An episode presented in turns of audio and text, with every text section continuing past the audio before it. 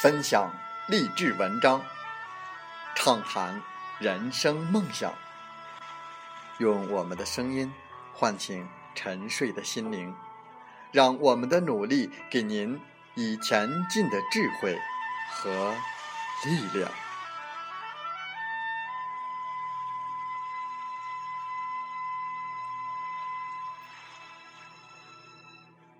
打开心门，朝向大海。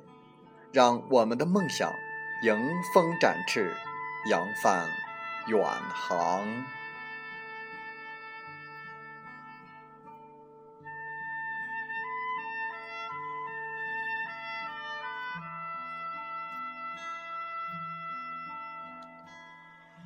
欢迎来到荔枝电台，您现在收听到的是《听海风吹》节目，我是主播吉远。邀您和我们一起听海风吹。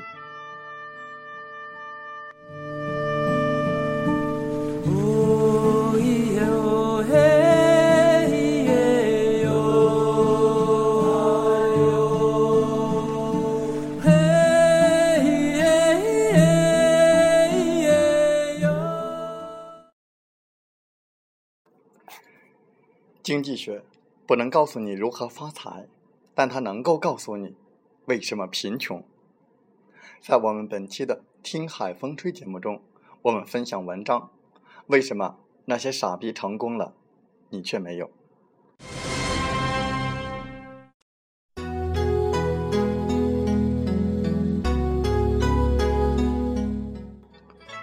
有个朋友，最近某科技企业挖他，年薪五十万加股票。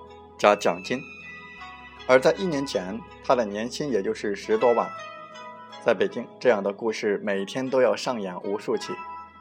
创业、赚钱，到处都是这样的声音。如果你还没有成功，朋友圈里会有无数质疑你的文章。为什么你还没有成功之类的？似乎没有发财就是不正确的。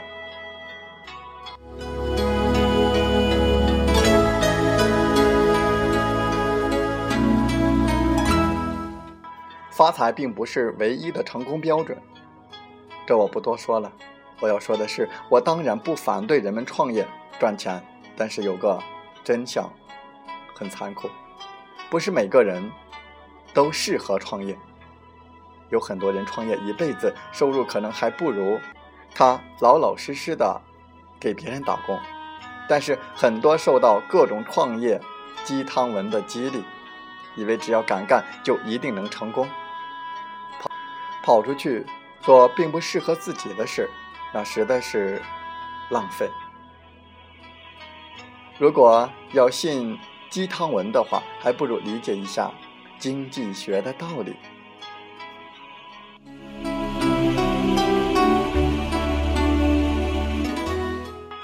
有一次，有个同事问我，像郎咸平这样的人，都能赚那么多的钱，而我们却没有赚到钱。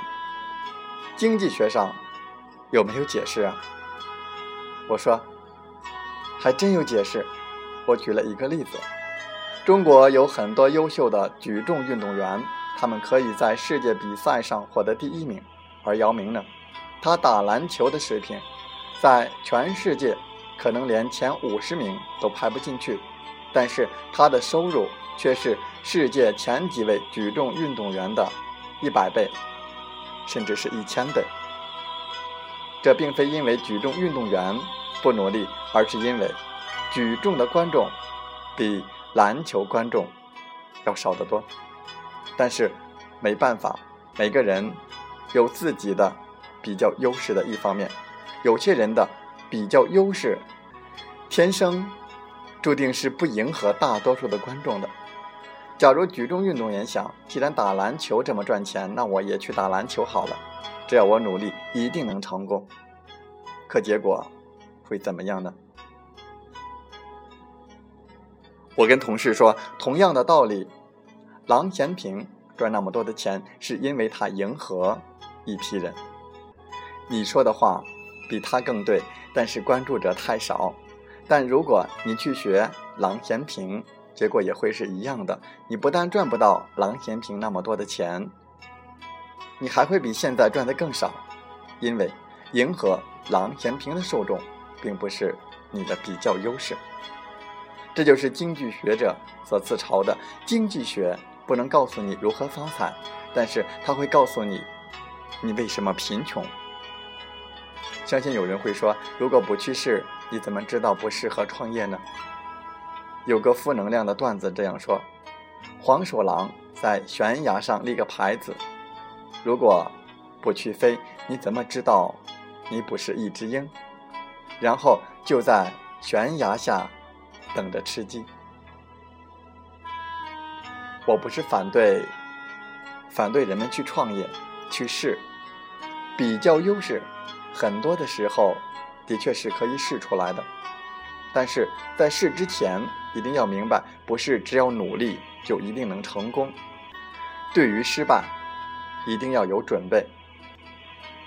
眼下在泡沫的盛宴中，很多失败被掩盖，但最终失败不会是小概率的事件。创业不仅是禀赋问题，也是运气问题。决定创业者成败的，不是创业者自身，而是消费者。那些成功的创业者，未必比失败者更加的勤奋，或者是更加的聪明。其实，只是因为他们恰好迎合准了消费者。我不否定学习能力、控制成本的能力、激励能力等因素也能够有所帮助，但最重要的还是消费者的挑选。为什么有些混蛋都能够成功？那是因为混蛋也有自己的消费者。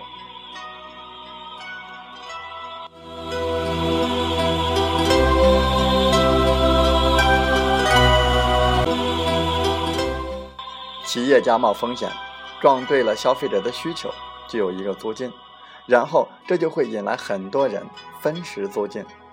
但是企业家自己并不清楚这一点。所以，慢慢的，租金就被分食了。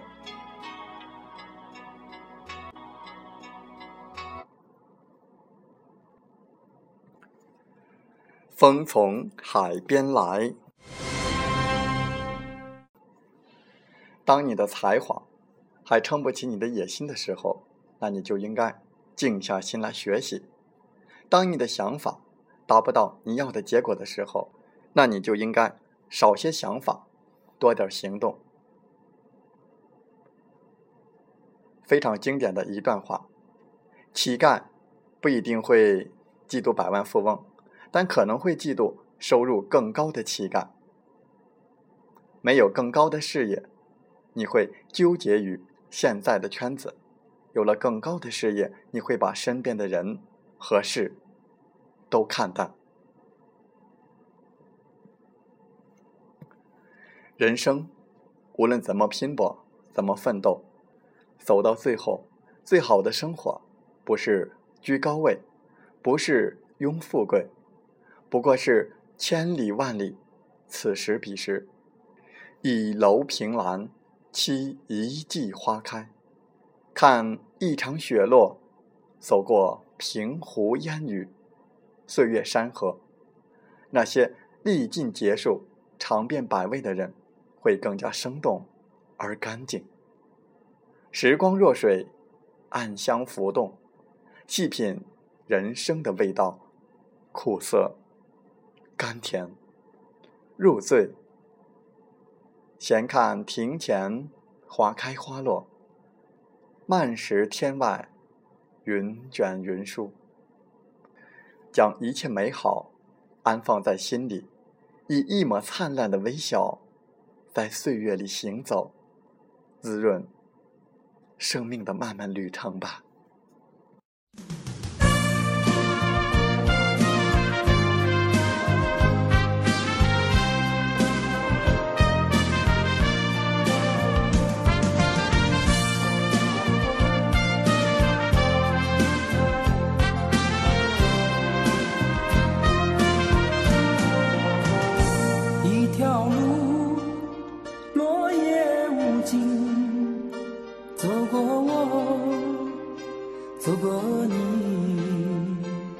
想问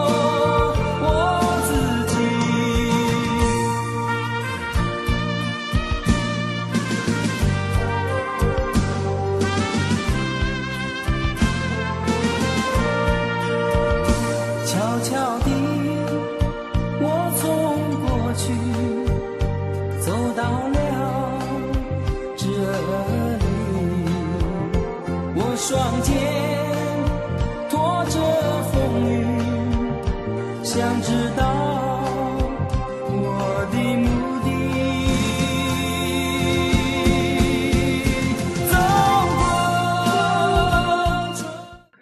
好了，在节目就要结束的时候，我想说感谢您，感谢您和我在荔枝电台相遇，更有幸通过电波交流。